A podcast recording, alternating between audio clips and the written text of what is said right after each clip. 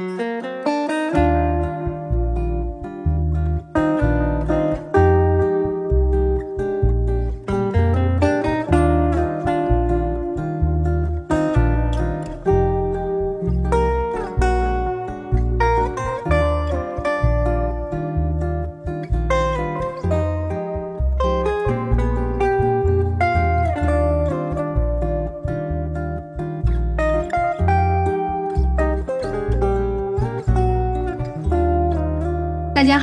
这里是柳林风声，一个放肆阅读的节目，我是炫喜，我是拉特里。今天我们要跟大家一起来分享的是一本，我觉得就是一本奇书吧，可以这样讲。它的书名叫《当我们不再理解世界》，但是听这个名字感觉一点也不奇特，是不是？这名字听上去就是很文学。嗯，这个书的作者他是一个智利人，然后他的名字呢叫做本哈明·拉巴图特，就是。他这个人呢，他是用西班牙语写作的，所以这本书他是是他第一本翻译成英语的作品。他之前写过那三本书，所以这本书就是一经翻译以后呢，就非常的受到欢迎。然后奥巴马也把它列入过他的这个夏日读书清单。然后呢，就是《纽约客》呀、《卫报》啊这些比较重量级的这些媒体都是给予了很大的好评。但他这本书其实他。西班牙文原文的标题直接成英语，它的意思就是，嗯，a terrible greening or a terrible greenness，就是恐怖的绿色、绿光一类的那个大概。所以说，就是英语给它翻译的时候，就翻译成了就是这个。当我们不了解事件，然后我们在翻成中文的时候，就照搬了英语的那个翻译。嗯，就是光听名字，你可能会觉得它是一个比较传统的文学作品。但实际上完全不是，对，但是他这个名字还是有一点点，就是那种，呃，能够感觉了，感觉出来它是一个反乌托邦的那种那种小说，因为就是不不再了解这个世界嘛，就好像是这个世界就崩塌了或怎么样的，所以就多少能够有一点点那样的感觉。它它其实上是讲了呃几个科学家的故事，其中有几个就是还非常的这个就是。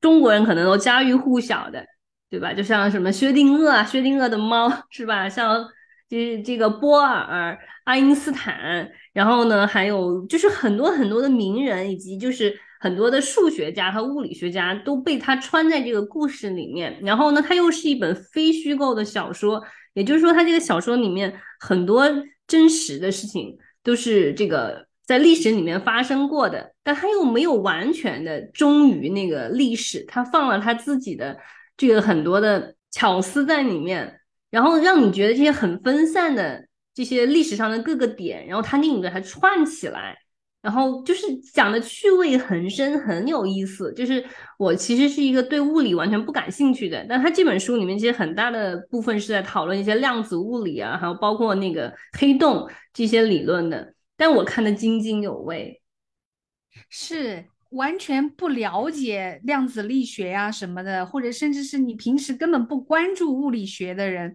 但是你在看这本小说的时候，就是完全被这些人的故事所吸引。就像你讲的，它有真实的，但是可能还有一部分是虚构的，它那个真真假假，真假难辨，对，他把它全部都。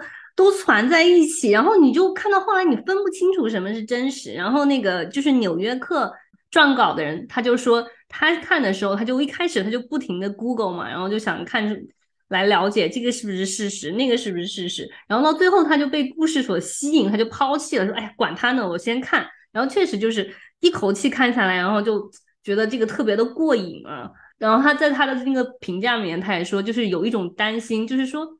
你已经看不出来他究竟是一个就是真实发生过的事情，还是它的编进去的，那就是这个真实与虚构的这个界限在哪里，对吧？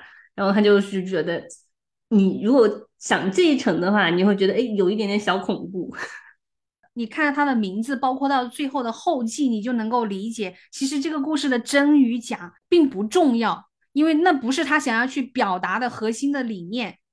他真正想要去告诉人们的是，当这个科学的发展，或者是这种所谓的科学的探索，它没有任何边界的时候，它带给人类的到底会是什么？我们是一直在探索科学，但是我们所探索到的范围有多广，这个是我们所不不知道的，对吧？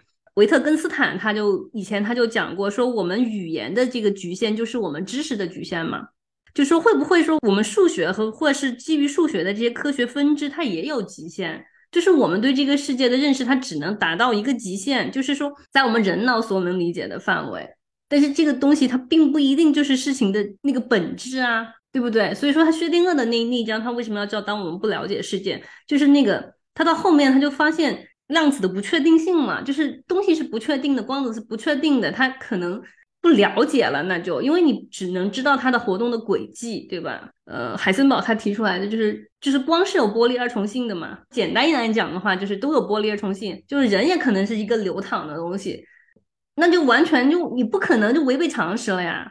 你觉得我是一个活生生的人，我是一个固体的东西，对吧？这个有机体，我怎么可能有？玻璃二重性的，就我我身上怎么又可又稳定又不稳定呢？就是你是不能去理解的。那你这么基础的东西都理解不了的时候，我们还我们理解的这个世界，它是我们所理解的世界吗？因为过去人类的物理学一直都在寻求一个一个固定的一个理念或者是一个定律，然后一切是按照这个定律在发展。那海森堡的观点等于就完全颠覆了，所以说爱因斯坦才一直的反对量子力学呢。因为他是想固定下来，对他来说，他觉得世间的万事万物都有规律，你不可能没有规律，你只是没有找到而已，对吧？就说你可能还没有找到这个规律，但它一定是有的。但海森堡他们的发现就是说，你可能就找不到，它可能就没有。可是薛定谔的猫不就是这样吗？他到最后的研究结果就发现，确实正如海森堡所言。对，就是说你它是不确定的嘛，然后你能不能，就是到最后你能不能接受这个世界和你想象的完全不一样，和你所理解的完全不一样的？就他开篇的第一句，他说我们唯一知道的，就是那个引言上面的，他说我们唯一知道的智慧是悲剧的，它总是到来的太迟，也只为迷失者所知。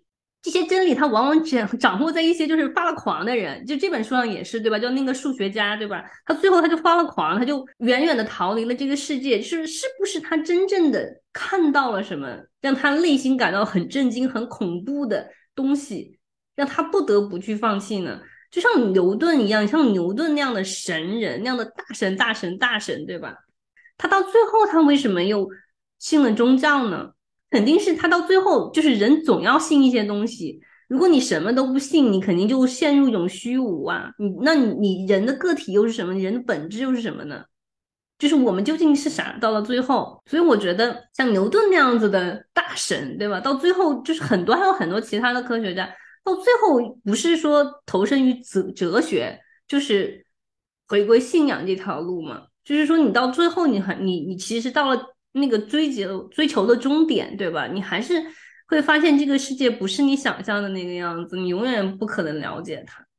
就是你整个看完了以后，你脑子里面就是有一种感觉，OK，这些人可能他们就是天选之人，也就是宇宙选中了他，让他们最先比常人了解到这个宇宙的某一个机密。然后当他参透这个机密的时候，他其实是无比痛苦的。并没有让他过得比普通人更好，也并没有让他好像更了解这个世界，但是反而让他们变得更加的痛苦。哥，你往往会陷入一种更失落的那个境地，对吧？就是像爱因斯坦他自己也说过，他说人的知识像一个圆嘛，你的认识越多，这个边界超过你边界的这个这个范围也就越大。也就是说，你知道的越多，你不知道的就会变得更多，就是你接触的那个边界。所以说，就是到了最后，爱因斯坦也很痛苦，就都很痛苦。就是这样子的大神，到最后都非常痛苦，因为他永远有他解不了的那个谜。像像我们这样的脑子肯定是不够用的，但就看这个书的时候，你你会跟着他的那个情节推进啊，你会感受到他的那种痛苦。作者就很会写，因为你你不但就是可以看到他是怎么样的去去思考，对吧？就想要解决这个问题。然后你还可以就是感受到他的那种痛苦、那种疯癫，对吧？就是他把那些人，就是就是在从事这种学术研究的时候，就那种废寝忘食，然后那种那种疯癫，对吧？就是他就临界于要疯不疯的那种状态，然后你你就可以体会那种真的是非常的痛苦的。就除了这些故事很离奇，然后很有代入感以外，就是它的文字其实也很美，很多地方都很美。哦，我我标注的超多的，我跟你讲，就是划线线的地方贼多。我也是，然后我觉得他把一种就是把数学研究和物理研究的那个过程写的像武侠小说一样，你有这感觉吗？对对对，你的这个形容太贴切了，是对，就像以前就我们看那个金庸的书，对吧？他得到一本什么秘籍，然后呢他就钻研，要把它这个一招一式的演练出来，就特别有那种感觉，特别有那个哇塞，就是你就一直想看下去，嗯。相比之下，可能他更像古龙的小说，就是那个人一上来就是一个武林高手，你知道吗？一上来就是个天才，他一上来就告诉你他就是个天才。然后呢，这个天才他在不断的升级的过程当中，他是如何痛苦？他讲述的就是天才的痛苦的故事。然后你作为一个常人，当你参透这个天才内心的世界的时候，哎，那种感觉很过瘾哦。是是是是是，就就是，所以就特别吸引人。看到那个海森堡的一些段落的时候，你就想说：天哪，他真的好小心眼儿啊！可是他的这种小心眼儿，给你感觉就是哇，好生动啊，跟我的内心世界的想法一样的。如果我讨厌这个人，我也会这样骂这个人，这很真实。开篇的第一章，哇，那个就是普鲁士兰的那章，哇，他第一个故事就是信息量满满，哇，上来就是给你展示一个密室。然后呢，又是那个又讲了那个吸毒成瘾的赫尔曼·戈林，然后呢又是什么图灵，然后哎呦各种就就是我们认识的各种大人物都在这个第一篇里面出现，然后还有希特勒，对吧？他就说为什么希特勒最后对这个毒气战有一个犹豫，就是因为他在一战里面被毒气所伤嘛，就是眼睛这个视力还失去过嘛，就是然后你会觉得哇塞眼花缭乱的。一下子究竟是怎么一回事，对吧？为什么讲那么多乱七八糟的东西？我觉得像看推理小说一样的。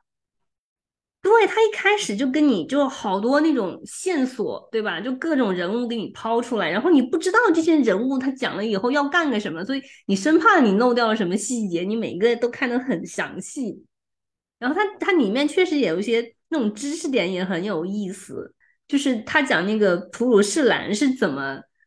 就是被被被发明出来的嘛，因为之前的这个使用的颜料它都是天然的，比如说从这个矿石、从植物里面提取啊什么的。然后这个普鲁士蓝其实上它是第一种现代合成的颜料。然后它一开始的时候是因为这个人他想做那个洋红，就是那个胭脂虫，就是以其实很早以前的口红啊，还有麦当劳的吃的那个就圣诞里面都有那个胭脂虫，它是。在那个墨西哥长的一种，就是仙人掌上面长那种小小的红色的虫子，就是用它的那个尸体研磨，然后就做那个做那个洋红，然后呢就想把它提的特别好，然后他就放了那种牛血在里面，就是然后这两个东西怼在一起以后呢，就变成了蓝色，然后是一种特别明亮的这种蓝色，就普鲁士蓝，就是之前的蓝色是一种特别特别特别贵的这个颜料，因为它。只能是从埃及的一个什么矿石里面产出来嘛，所以说就是特别昂贵。它一下可以合成这个颜料以后，其实他还靠这个还挣了不少的钱。另外一个人，他往这个普鲁士蓝里面加了酸，就变成了普鲁士酸。这个一字之差，就把一种最美丽的颜料变成了一种最致命的毒气。这个普鲁士酸，它就是氰化物的基础。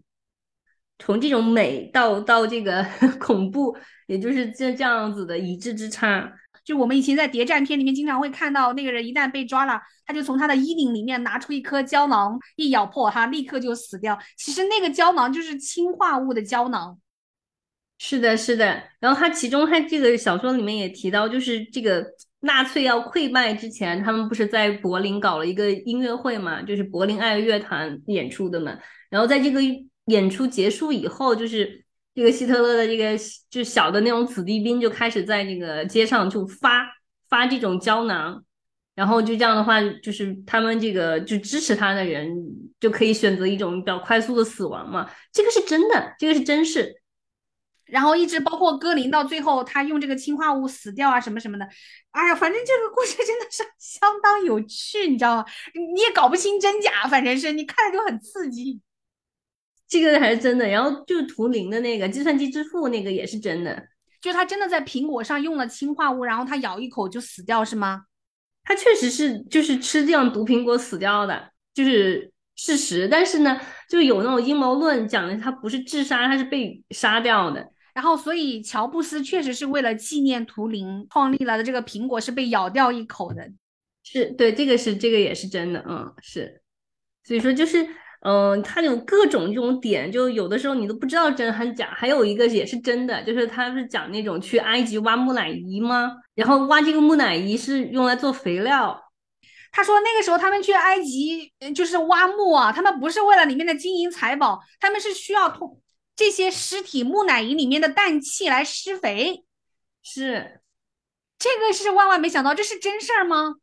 是，是那个发明毒气的那个人。它就是它，同时又提从空气当中提炼出了氮气，才能够让人口这样快速的增长，因为氮气就成为了最最重要的肥料嘛。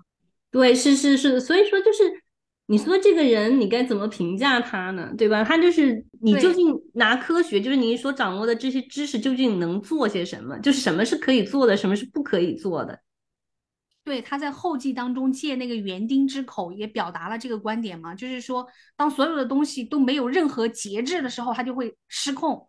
哪怕看上去科学的研究、科学的发展是一件极好的事情，或者是人类他过度的吹捧了科学的发展，毫无节制的这种探寻的过程当中，实际上就是会失控。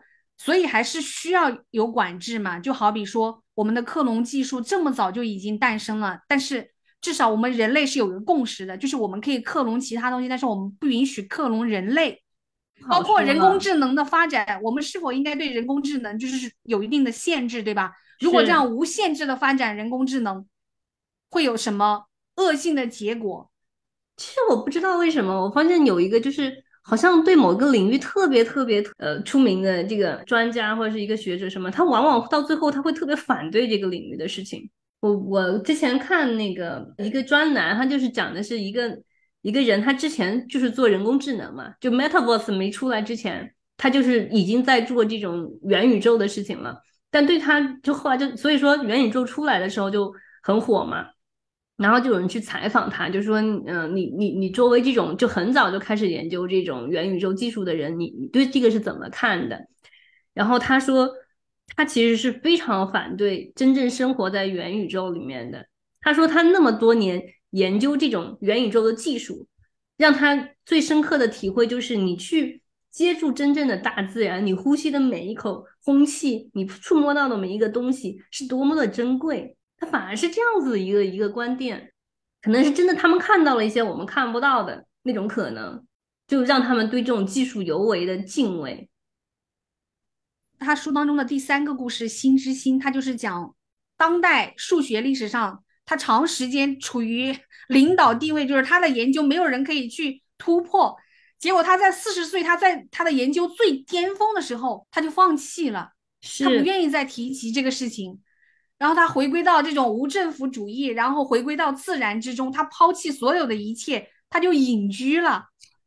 对，他其实他的这个《心之心》的那个那个主角嘛，哎呀，这个名字好长，亚历山大·格罗滕迪克，他其实上是呃二十世纪下半叶最主要的一个一个数学家，他是重塑数学轮廓的一个领军人物，他也是现代代数几何的奠基人。就是这样子一个数学天才，两千一四年才过世，就是离我们来说，其实上是蛮蛮近的一个人。他在这个《心之星》的这个故事里面，不是虚构了一个，也不是虚构，他借用了一个日日本那个呃数学家，对，就是实际上是有这样一个数学家的，但是他说他的生平啊，还有是其他的东西是他虚构的。但是我在想，他为什么一定要虚构一个日本的数学家？我觉得可能跟这个有点联有点联系啊。因为这个，嗯，格洛滕迪克呢，他就是在这个国际上面名声鹊起，是因为他在日本的这个一个嗯，Mathematics 的 Journal 里面发表了一篇文章，是在他们的一个数学的关于数学的这样一个学术杂志上发表文章，然后就是才就是全球这个出名的。所以他可能因为这个方面的。一点点，然后他虚构了一个日本人嘛。格洛滕迪克死之前，他说他见过一个人，见过一个一个人，然后那个人不是后来跑到他们的学校，他的母校，跑到那个蒙彼利埃大学去，把他手稿都烧了嘛。然后我就觉得，哎，就是还挺巧合的，所以我就觉得肯是不是他没有讲那个名字，但是应该就是那个日本数学家。我就很好奇，是什么让亚历山大跑到跑去隐居，然后绝口不谈关于数学的事情？他的那个心之心究竟是什么？为什么需要被牢牢的锁在潘多拉的盒子里？他究竟发现了什么？书中没有告诉读者，就是亚历山大为什么要做出这样一个选择。包括那个日本的数学家望月，他也做出了同样的选择。就是他这个故事的一开始呢，就是通过望月的这个故事，引发出了亚历山大的故事。望月为什么要突然之间选择隐居这样一个数学的天才？那是因为。他中了亚历山大的蛊，引发出亚历山大又是一个什么样的故事？大概四十岁左右的时候，他突然之间放弃了他的家人，放弃了所有的一切，他就过上了一种完全不知所云的这种嬉皮士一般的生活。然后他把他自己的财产无所谓的随便送给了别人，就什么都不要了，他抛弃了一切，像一个乞丐一样的活着。对，就他就是到后来，他就只穿那种就是轮胎做的鞋呀什么的这种，嗯，就是变成了那种隐士一样的。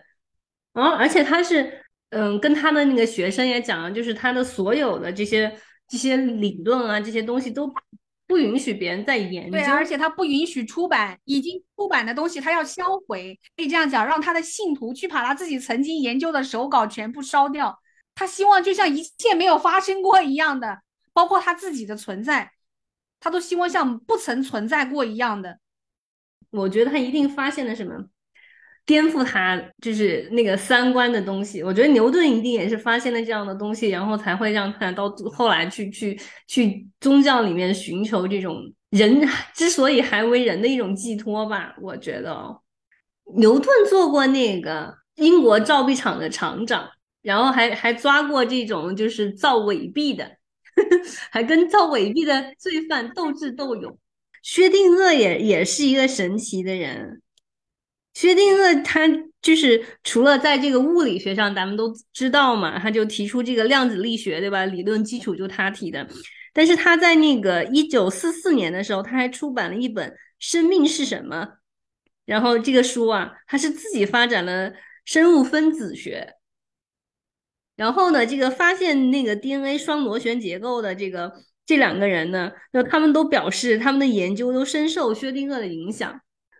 所以你看，就是还还有那个什么提出了那个呃起点理论的这个史瓦西这个人，他也是一个天才少年来的。史瓦西起点啊的这个故事的开头真的是看到我热泪盈眶。他一开始就是他。给爱因斯坦写了一封信嘛？我为什么说看到我热泪盈眶啊？就是他给爱因斯坦的信当中，他是这样说：“他说，如您所见，战争对我足够仁慈，虽有炮火凶猛，我仍可以从一切中逃离出来，在您思想的土地上进行这次短暂的漫步。”就这种话好美，但是看了以后，你的内心是无比之忧伤。事实上，他这个所谓短暂的漫步。所谓的战争对他足够的仁慈，其实他写完这个信不久他就去世了。其实就在炮火当中，战争并没有对他仁慈，可是他的内心却还是那么的善良。里面就讲到他在很小的时候，他就已经意识到他自己未来想要去做什么。就是他很小的时候，他就无比的热爱这个天文，对天文的研究什么的，他就已经超出常人了。对，他是天文学家、物理学家、数学家，然后十六岁的时候就已经开始发表论文了。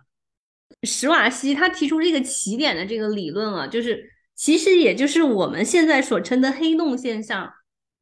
你想，我们观测到黑洞是多久的事儿？也就是前年吧，对不对？才拍到黑洞的照片嘛。之前都是一一直是个理论，你不知道有没有黑洞的存在。但是他是什么时候就提出来的这个理论？他在他一战的时候提出来的起点的这个理论，大概是在一九一五年左右的时候。而且他他还讲过那个，我觉得也挺神奇的。他他分析过，他说我们实际上居住的是一个半球形的宇宙，像个响尾蛇一样的那个无限的那个八字。这个也很有意思，就好多人不是一直在讨论为什么会有衔尾蛇的这个？他说，我们就身处一个如仙境般的几何学之中，一条镜子长廊，那可怖的景象不是文明人的头脑习惯性厌恶与回避所有不理解的东西所能承受的。它里面讲到那个史瓦西还才七岁的时候，他就经常盯着那个天空，可以整晚整晚不睡觉的看。所以那个时候，你想还是一个小孩儿，对吧？他的父亲就很诧异，就也不能很难理解，就是我们普通人根本理解不了，就问他为什么，他就说有一颗星星，它藏在云的后面，只是我们看不见，就是说他看得到常人看不到的东西。经过他的推算，他就算出来有一个起点嘛。然后他还说，其实任何物体，我觉得那个就特别有意思。他说，任何物体都可以生成起点。只要他们的物质被压缩到一个足够小的空间里，他说，如果是太阳的话，就压缩到三千米就够了。地球是八毫米，而普通人其实也可以形成起点，但是要把你压缩到好小好小好小好小，它它无数个那个就是零点里面后面无数个一的厘米这么小。从来没有想过人也可以形成一个起点。我我一直觉得起点这种东西只能在宇宙，就是只只能在天空里面。但我们也也是宇宙的一部分啊。但是我想象总是脱离了这个地球的那那一块，就地球也可以成为起点，从来没有想过。他们就真的是天才。你看，他就从那个推算里面，他就算出来那个黑洞，然后他就说这个黑洞里面宇宙的基本参数是交换它们的性质。他说：“空间像时间一样流动，时间像空间一样延展。这种扭曲将所有的因果律都改变了。你怎么会想象得到这样子的一个存在？”然后他说：“如果说你能进到那个那个黑洞里面，并且你能活下来的话，你就可以收到未来的光与信息，还可以看到同时看到过去发生的事件。”然后他说：“就是这个时候，你就能看到。”未来像万花筒一样，但是你的过去又被冻结在每一个瞬某一个瞬间，哇，这种描写就简直了。然后你想，怎么可能想得到？但是就确实是这样，对吧？然后黑洞线被拍到以后，就证实确实黑洞是存在的嘛。但是你你想，你光去推测的时候，你怎么可能想得到那个东西呢？我就觉得就是太神奇了。然后他说，最让他痛苦的还不是说他。发现了起点这样一个现象啊，他他说但最让他痛苦的是，他说起点是个盲点，因为你看不到它，因为光和时间都逃逸掉了，就没有任何东西可以从它逃逸出来。那这个时候就是你是用肉眼看不到它的，然后你也不可能去理解它，因为相对论已经不起作用了对黑洞，所以说它就没有意义了。然后他就自己联想了，他就想这种。就是意志的充分集中，百万人受制于同一个目的，然后这个思想就被紧缩在同一个精神空间里面。那这个时候会不会产生一种类似起点的东西呢？这里有一段话啊，他说：“史瓦西一生发表了一百二十篇文章，几乎比二十世纪的任何一位科学家都要多。而最后那几篇，他是把纸铺在地上。”胳膊挂在病床边写的，脸朝下趴着，背上满是水泡迸裂留下的溃疡和痂，就仿佛他的身体已经化作当下欧洲的微缩模型。就是史瓦茨他那个写信给他的一位朋友，他就提到，他说：“我们已经达到了文明的最高点，留给我们的只有腐朽和堕落。”就是你想，他是一个物理学家，一个一个一个天文学家。他做了那么精细的推算以后，他的思想又是这样的有哲理，就是颠覆了我们原来想，就是你就是一个书呆子的那种感觉，对吧？就是他的那个想象是如此的有哲理，你就哦，就就真的是拜服。我最近在看啊，就是有一个就是 Netflix 上面有一个呃纪录片嘛，他就是讲很多那种不能够解释的史前文明的遗址。他当时是说，就是很多这种遗址留下来，其实都是证明。人类有过很先进的史前文明的，但是后来就是冰川期啊什么的，就是整个人人类的那个文明就基本上就消失了，然后又重新再开始嘛。他说就是很多的这种遗址遗迹可以证明，就是我们是有史前的这这个文明存在的。当然，就他提出来的理论，肯定是因为这个，他就是因为这个气候变化、冰川期这种各种原因造成的。但是我就在想啊，会不会这种史前文明的覆灭，会不会是因为人的这个文明进化到一定程度之后，自己失去控制？比如说，如果核战争到了一个一触即发的时候，他又没有控制住，对吧？那不整整个地球不是都遭殃吗？那说不定我们就变成史前文明了，我们所有一下就都没了，但地球还在呀。所以说，他继续的这样子轮转，对吧？然后沧海桑田以后又再来一遍。那我们现在留下的东西在被挖掘出来的时候，我们又是史前文明了呀。人类的历史是蛮短的，那那会不会在我们之前就曾经有人这样子轮过一个，对吧？轮过一段时间，然后每次每次就是这个文明啊，这个科技啊发展到一定程度之后，他就控制不住了，然后他就把这个事情就就弄垮了。那是不是这个时候就？reset 一下，又重新再开始呢？有这种可能，就是我觉得，就他们很多人是有那种担心的，是觉得科学文明的这个进步啊，就是真的科技的进步是是巨大的，但是人类的缺陷也是巨大的，就是人的这个伦理和道德它跟不上，所以到后来就会变得失控。我觉得这也是作者想要表达的一个核心的观点，就是他通过讲述这些。科学界的天才、数学界的天才的故事，其实我我觉得他核心想要表达的也是这个：海森堡颠覆了薛定谔，颠覆了爱因斯坦、牛顿所有的这些物理学的研究的时候，他当时不过二十五岁，就是这个样子。你想，他二十八岁的时候就成了全国最，就是全德国那时候最年轻的大学教授。他跟薛定谔比起来，这个故事当中的描述也很有意思，就是。海森堡在这个故事的当中，他像个清教徒，而薛定谔感觉他的 欲望是非常之强烈的，就是他塑造的这两个人物形象。他现实当中，我不知道海森堡是不是那么清教徒啊？反正，哎，薛定谔肯定跟你讲，生活没有这么没有那么清就对了。但是呢，这个薛定谔他确确实实是有肺结核，然后呢，他确确实实。是在一个疗养院里面提出的这个薛定谔的方程式，但是那个疗养院呢，肯定就没有那个女孩子啦。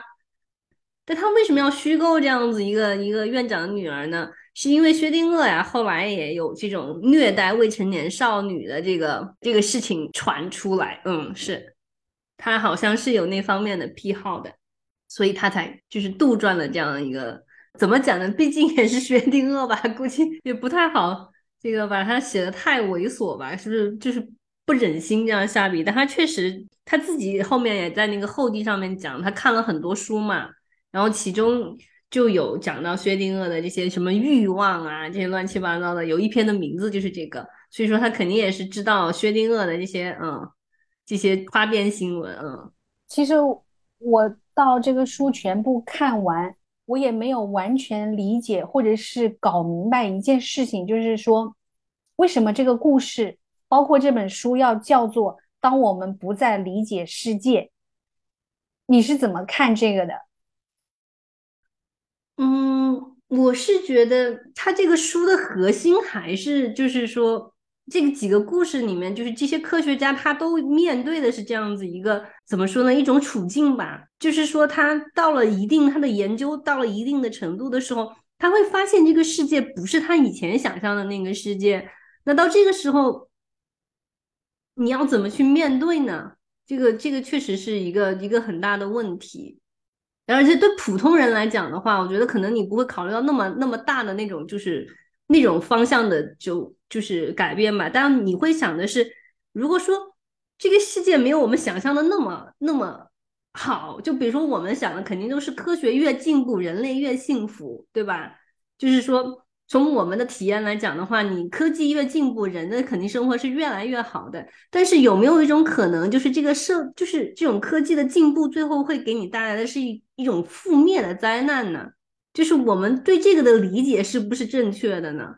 就是当有一天那种灾难发生的时候，我们会不会觉得我们不理解这个世界了？那个作者他就借海森堡之口，他就表达说，关于宇宙，关于未来，人类根本是不可能掌握的。但实际上，人类一直在做的一件事情，就是他要去掌握啊。海森堡他这个理论呢，他就是提出的就是一个量子的实体是不可能被看到的，那就是一个构成物质的最基本的这样一个东西，你是不可能被看到，不可能被观测的，你就不可能发真正发现支配这个物质的定律啊。那我们都是通过这个定律去认识过去和了解未来的嘛？那我这个定律在没有的，在不确定的时候，那我们该怎么办？那我们既掌握不了过去，也也不知道未来，那我们就生活在一个魔幻的世界了，就就是在原来的那个定义当中了。对呀，它完全颠覆了这种传统的因果理论，就是我们过去都是因为一个因，然后有一个什么样的果，但是在它的概念当中，可能那个因是不存在的，而那个果也是 千变万化的。然后薛定谔也是说，我们能监测到的是它量子运动的。一系列的可能性，我们只能看到这样子一个可能性的这样一个合集，但你并不知道它会选择哪一条路径。就是他觉得宇宇宙是不可预测的嘛，不可预知的嘛。但是人类一直试图在做的事情，就是一定要找到那个预知的方法，可以去掌握这个宇宙规律的方法。对呀，然后就是更让人 绝望的是，就是海森堡说的是，他说。我们讲的是我们跟自然的关系，但我们并不是客观而独立的观察者，而是人与世界的游戏中的当事人。就是科学已经不能再用之前同样的方式来面对现实了，分析、解释和分类世界的方法已经意识到自己本身的局限性，因为他们自己就他们自己的干预就改变了研究的对象，但这个现在已经。又又再一次的被验证，对吧？他们就是说，就制造出来的那个粒子，在有人观测和没人观测的时候，它是不一样的。那这个你又去怎么怎么去解释呢？就是其实到这个故事的最后，作者告诉你的事情，就是说海森堡提出的那些观点一再的被证实。这个这个量子理论这个事情，虽然说那个时候就是。爱因斯坦和他们吧，他们不是还有居里夫人什么的，他们一起在讨论这个这个事情嘛，就是谁也没有说服谁。但是其实到现在，就是大家其实都已经是这个公认，就是量子力学的东西是是正确的。你确 确实不知道究竟的事物的真相是什么，谁还谁还能说自己掌握了事情的本质呢？它里面讲到爱因斯坦后来就变成了量子力学最大的敌人，是吧？就是他是最大的反对者，是是是，因为他终其一生，他都想要去到那种不确定性，他到最后他也没有找到一个大一统的理论，能够把这个微观事件和这个宏观事件联联系在一起。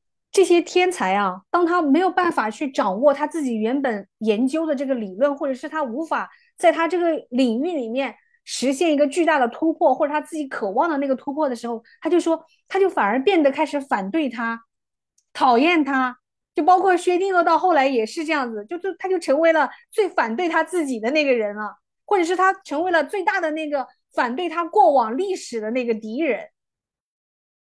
对他后来也也是很讨厌量子力学的。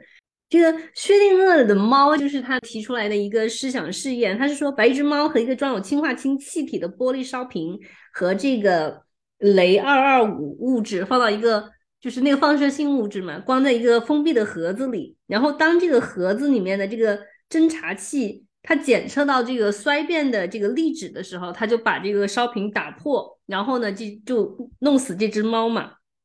然后他说，根据量子理论哥哥本哈根学派的解释的话，这个实验进行一段时间以后，这个猫就会处在一种又死又活的这种叠加状态。因为你不是说它是一个可能性的叠加嘛，对吧？那肯定就是成了又死又活的一个叠加了。但是如果这个时候你你有一个试验者，他就在那个盒子的内部，那肯定只会观测到一只死猫或者一只活猫嘛，他不可能观测到一个又死又活的叠加状态的猫啊。所以说，就是这种叠加状态究竟在什么时候终止，然后又坍缩成两种可能性里面的哪一种呢？这个就谁都不知道，对吧？这就变成了就是著名的薛定谔的猫，对吧？就你不知道。这个 物理学不知道任何东西，但你一定知道薛定谔和他的猫，这是世界上最著名的一只猫。然后这个是他之前就是跟这个爱因斯坦他们他们来讨论这个呃叫什么 EPR 吊轨的这样子一个一个论文的时候，因为这个论文它主要讲的是量子纠缠的这样一个怪异的性质，它是讲的是两个量子系统相互作用，然后又彼此分离，但其中任意一个系统都处于不明确的状态。但它则它们的量子态会叠加在一起，就形成有这种量子纠纠缠的这样一个特性。量子纠缠最近也是被那个证证实是存在的，对吧？量子纠缠就大概讲的是把两个把把这个量子分开成两边，然后它不管隔的多远，它都会有这个，就是它们会发生会处于同样一种状态。因为最近我爸我妈阳了，然后我也突然莫名其妙的生病。然后我这个也是 量子纠缠，虽然你在地球的另一边，完全跨越了半个地球。对，是啊，就是就是爱因斯坦在给薛定谔写信的时候，他们不是讨论这个量子纠缠的这个事情嘛？然后他就讲，他说如果给定一桶不稳定的火药，在经过一段时间的时候，这个火药就会处于一个爆炸和不爆炸的叠加状态。然后，为了正进一步说明这个现象，薛定谔就把它设计成了一个就是猫猫的那个实验，对，就是就是如此出名的一个实验就是这样子来的。而偏偏这个试验最后得到了论证，无非也就是论证了他最大的敌人海森堡的观点是正确的。这个真的是对薛定谔来说也是一个致命的打击吧。对，然后海森堡其实也也也蛮被打击的，因为他虽然怎么说呢，他看不上薛定谔的那个方程式，但是呢，他自己也不得不承认就是好使。彼此看不上，但是彼此又干不掉对方，哇，这种感觉是最痛苦的。他们之间这种很细微的心理描写啊，好像你都能够感受得出来，就是从这个这个作者的这个笔下。那他们的这个存在肯定就颠覆了之前的人的想象，对吧？由这个量子力学定义的世界肯定是完全不一样的，所以就是科学的进步也也会让也也许会让人再次陷入这个迷失，就是你不知道是什么，你不知道你究竟还了解什么，对吧？我说他最后的那个后记就是那个夜晚的园丁，对吧？就是那个后记其实也还蛮蛮有意思的。回捋了一遍，然后他又用一种很有诗性的那种语言来表达，对吧？然后他就说，这个这个园丁也很有意思，就是他从来只在晚上干活，对吧？然后就问他为什么你每次都在晚上干活，然后他就说，因为晚上植物睡了，所以说就不会觉得那么难过。当我在就是就是动它们啊，就挖呀或者是修剪啊，他们就不会特别的难过。对，你看啊，科学家真的是到最后。他就好像跟自然连接在了一起，他研究到最后的最后，他就无非就是觉得，哎，我们就是宇宙的一粒尘埃，我们跟这个树都是一样的，就是万物有灵。我感觉他们又回归到就是中国传统的那种，就是他那个后记里面讲到的这个园丁，他原来就是一个很有名的科学家，对吧？他在他的领域里面获得了非常高的成就，然后他到最后他隐归于这种偏远的山林。成了一个园丁而已，就是放下自己所有的一切，就跟他前面讲的那些故事很相像。他最后把所有的一些故事的落脚点落在了这个园丁的身上，通过这个园丁的故事，他把他前面的观点重新的回述和捋了一遍，相当于是总结了一下。这个园丁也在讲了，他说突然意识到是数学而不是原子弹、计算机、生物战或者是气候的末日在改变着我们的世界。也就几十年吧，顶多了，我们将无法理解人类的意义。你的，你想象，如果说有一天那个像元宇宙这样的东西真正的就出现了，你完全可以作为一个躺在那个，就是像缸中之脑一样，对吧？你躺在那里，然后你跟一个机器连接起来，在那样的世界生活的时候。怎么来定义人类呀？我都不知道了。是他接下来他这里面有一段话，他就是详细的阐释了嘛。他说，不仅仅是普通人，连科学家自己都不再理解这个世界了。打个比方，就说量子力学吧，人类皇冠上的明珠，我们发明的所有物理理论中最精确、最美丽、涵盖面最广的一个。互联网背后有它。手机霸权的背后也有它。它许诺的是只有神的智慧才能比拟的算力。它已经让我们的世界改头换面到一个认不出来的地步。我们知道怎么用它，它完美的运转着，通过某种奇迹。然而，这个星球上没有一个人，不管活人还是死人，真正明白它的原理。人脑无法应对其中的矛盾和悖论，就仿佛这个理论是凭空落到了地球上一样。就好比它是源自太空的一块毒石碑，而我们只是在它周围爬着，不时摸摸它，扔它石头和木棍，却从来没有真正的理解它。我们就像猿猴一样，这就是作者真正写这本书最后想要表达的，对不对？对，就是说到底，其实我们还就是猿猴。量子力学背后带来的这种如神一般的这种算力，就是这种算法嘛。你看，我们现在所有人都活在这种算法之中，活在我们看到的这个手机的霸权的背后。其实我们被这个霸权所统治着，我们只是觉得好开心、好快乐，我们享受着这些看起来让我们感到很兴奋的这种算法。就现在整个人类被这个东西统治着。对，就是这样一个你人脑都不能够理解的东西，为什么会突然出现呢？它会不会是啊某一个这个造物主，某一个什么对吧？给你放进来，漏给给给你们用对吧？但是实际上是用它作为一个工具对吧？来奴役我们，谁知道为什么会凭空跑出来这样一个东西？所以到最后，你真的就不了解这个世界了。我们究竟是什么啊？不知道了。到最后，你就会觉得，OK，可能我们要去理解一棵树，理解一片叶子，理解我们看到的颜色、听到的声音。这个是我们可以真正去做的事情，就是我们作为一个个体，作为一个人可以去做的事情。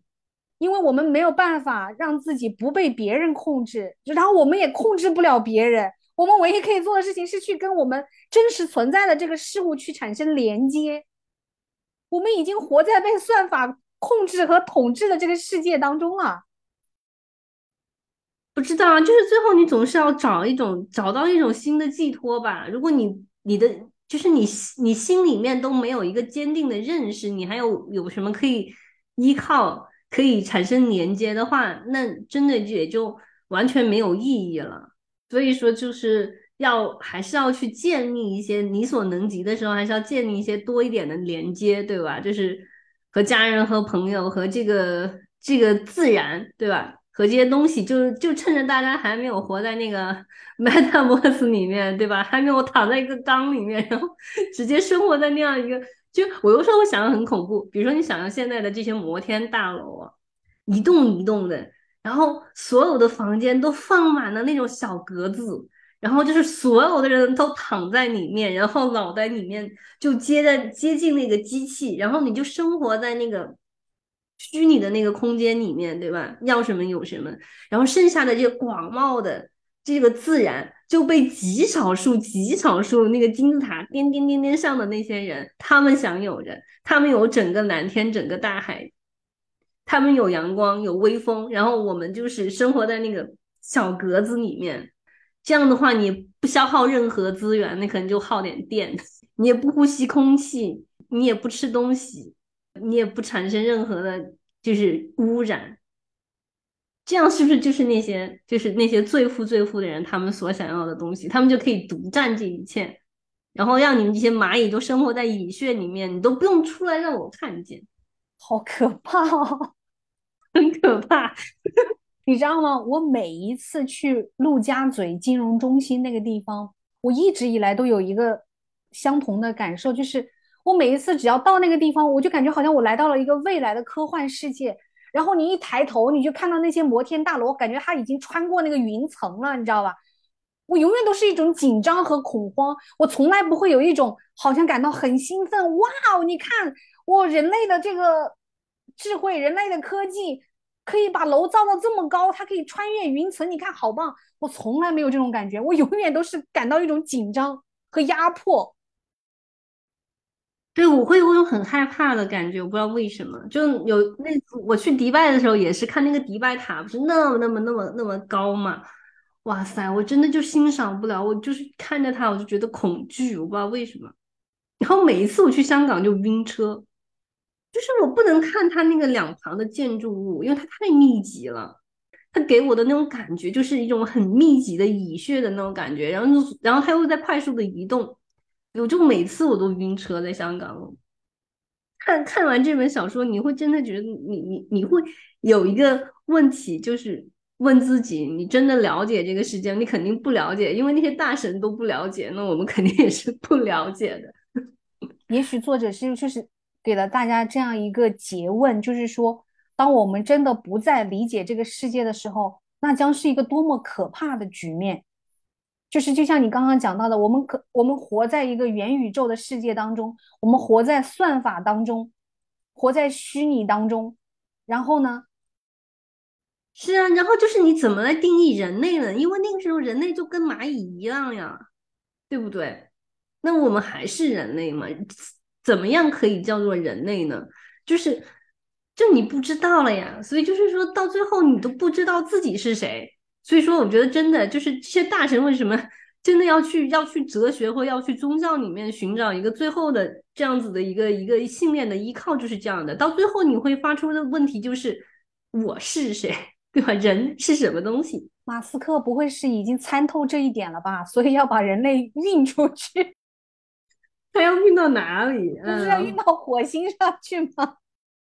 他也是一个聪明人。嗯，就我一直有一个。很大的疑惑，比如说你像海森堡和薛定谔他们，他们所研究的这些理论，都是他自己脑子里在想出来的耶。他不是说我现在做一个什么实验，做一个什么观察。对呀，像那个特斯拉也是一样的呀。他好像那个脑袋里面有那种特别厉害的三 D 的那种想象能力，所以他的很多他他当时用的那些就是设备什么，他都先在他自己的大脑里面打印出来了，他都没有草图，他就打印出来，他自己想好了就开始做，就是这样子的神人。所以天才一定是被宇宙 选中的，就是天才都是天选之人。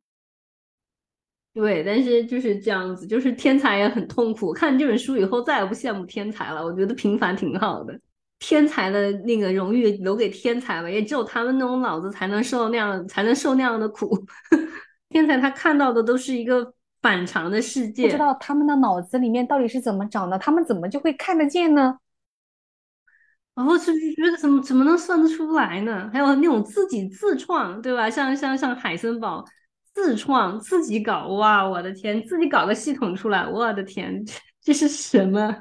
这是什么样的人呢？嗯，对啊，你说像牛顿的这种段子，我在想，作为一个普通人，你现在就是有一万个苹果砸在你脑袋上，你也不可能 想得出来这个理论，对吧？他也是真疯，他不是为了这个，就是观测这个视网膜对眼睛有什么这个用处，他自己拿针戳自己眼睛，戳到视网膜那个地方就调调调调，就看，哇，你能做？你你敢吗？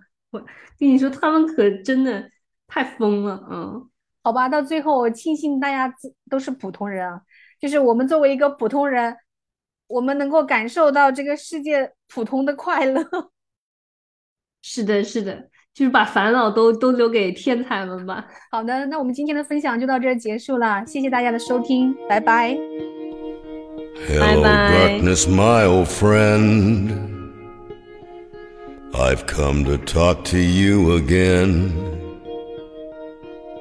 Because a vision softly creeping left its seeds while I was sleeping, and the vision that was planted in my brain still remains within the sound of silence.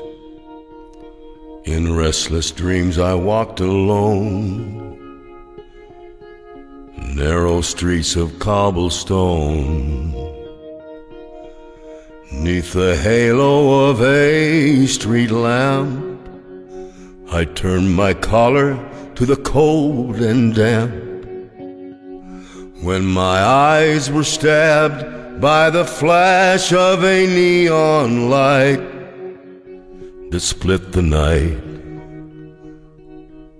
and touched the sound of silence. And in the naked light I saw ten thousand people, maybe more. People talking without speaking. People hearing without listening people writing songs that voices never share, and no one dare disturb the sound of silence. Fool, said I, you do not know. Silence like a cancer grows Hear my words that I might teach you. Take my arms that I might reach you. But my words, like silent raindrops, fell. Echo in the wells of silence. And the people bowed and prayed to the neon god they made. And the sign flashed out its warning in the words that it was forming. And the sign said the words of the prophets are written on the subway walls and tenement halls whispered in the sound of silence.